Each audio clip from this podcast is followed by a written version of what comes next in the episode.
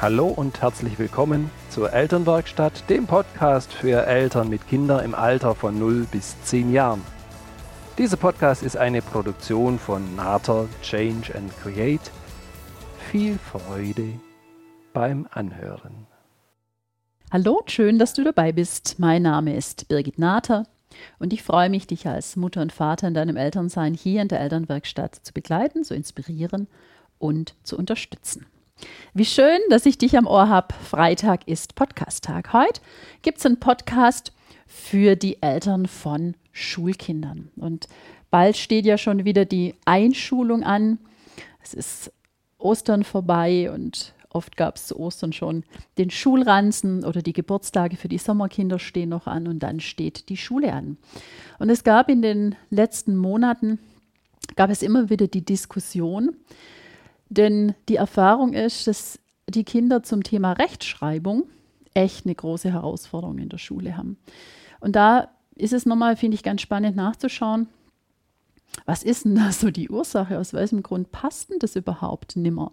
Aus welchem Grund haben so viele Kinder wirklich Schwierigkeiten zum Thema Rechtschreibung? Und ein Thema ist, dass wir unseren Kindern oft noch beibringen, das Schreiben nach Gehör. Und das ist mit die schlechteste Variante. Und da mag ich dir heute eine Idee geben, was ist das, was du stattdessen tun kannst, sofern du ein Kind jetzt dann in die erste, zweite, dritte Klasse bringst. Was, was ist das, was, was du tun kannst, damit es von Anfang an leichter geht für die Kinder und Rechtschreibung wirklich was ist, ja, was sie ganz entspannt hinbekommen.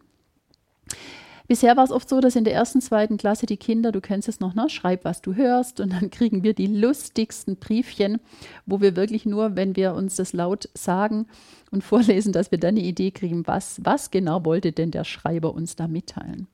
Und die ersten zwei Jahre haben viele, ja, viele Kinder das Schreiben nach Gehör, ja, mach einfach und es wurde keine Veränderung oder es wurde keine Rechtschreibregel erklärt.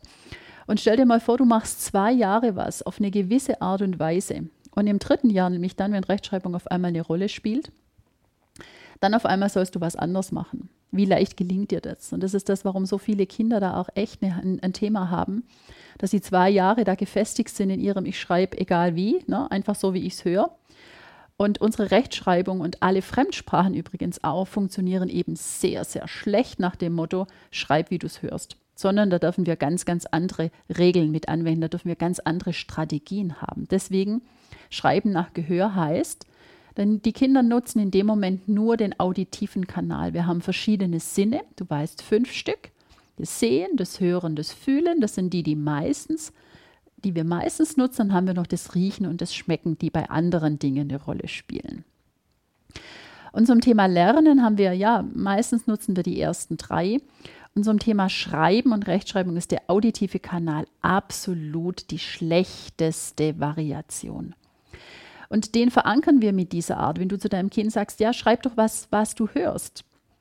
Es hilft deinem Kind nicht. Das ist wirklich was, da entstehen unglaublich viele Fehler. Was ist das, was du, stattdessen, was, was du stattdessen tun darfst? Und ich hoffe, dass die Schulen und manche Schulen und Lehrer, die sind da absolut schon richtig fit drauf, was ist das, was du tun darfst? Wir dürfen visualisieren. Bei den Kindern darf ein Wortbild entstehen. Das braucht auch seine Zeit, absolut. Und es ist so hilfreich, weil eben in unserer Sprache und in jeder weiteren Sprache, die die Kinder noch lernen, brauchen wir, um abzugleichen, brauchen wir ein Vergleichsbild. Und es kann nur über das Visualisieren entstehen. Unser Gehirn liebt Bilder. Du hast so viele Bilder, wenn du an Urlaube oder Situationen denkst. Da gibt es so viele Bilder in dir und genau diesen visuellen Kanal, den dürfen wir mit diesen Kindern wieder aktivieren. Und sofern du jetzt ein Kind hast, das erst in die Schule kommt, dann mach das bitte von Anfang an, denn der Lernkanal auditiv ist zum Thema Schreiben ungeeignet, absolut ungeeignet. Die Kinder, die sich ja natürlich da mit dem Schreiben doch schwer tun. Da ist es oft auch so, dass die keinen Bock haben zu lesen, weil die kein Bild erkennen, sondern die lesen Buchstabe für Buchstabe. Und wenn so ein Wort mehr wie fünf Buchstaben hat, dann ganz ehrlich, dann wissen die beim vierten Buchstaben, den sie sich mühsam erarbeitet haben, schon gar nicht mehr, geschweige denn, wenn sie am Ende von dem Wort sind, Wort wären, die wissen überhaupt nicht mehr, was sie am Anfang angefangen haben zu lesen. Die haben den Sinn überhaupt nicht verstanden und das dauert so unglaublich lange, wenn sie Buchstabe für Buchstabe sich erarbeiten, sondern die Variation ist, dass sie da wirklich ein Wortbild kreieren. Und da darfst du sie unterstützen.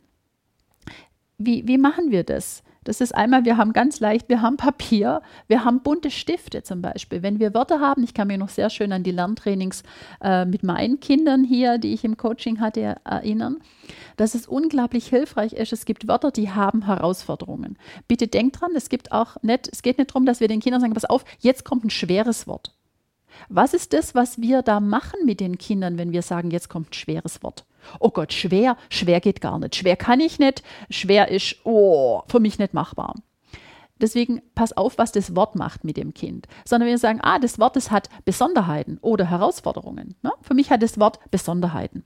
Die markieren wir nochmal besonders, nämlich in Form von Farbe, in Form von Kreisen, das, was eingekreist ist, sodass der Fokus, wenn das Auge draufschaut, gleich sieht, ah, da ist was, das ist besonders, da darf ich nur mal hinschauen, weil das habe ich entsprechend markiert und dann kann ich mir was einprägen. Denn die Kinder wissen sehr wohl, und das ist so spannend, du weißt doch, wie das Reweschild aussieht, stimmt's? Das weißt du jetzt in dem Moment, wenn du mir hier zuhörst beim Podcast. Das weißt du. Du weißt, wie das Aldi-Schild aussieht. Wie machst du das? Du bist doch im Moment nicht vorm Aldi, gehe ich mal davon aus, und du stehst im Moment auch nicht vorm Rewe. Was ist das, was du machst? Du gleichst ein Wort, du hast ein Foto gemacht davon, du hast ein inneres Wortbild.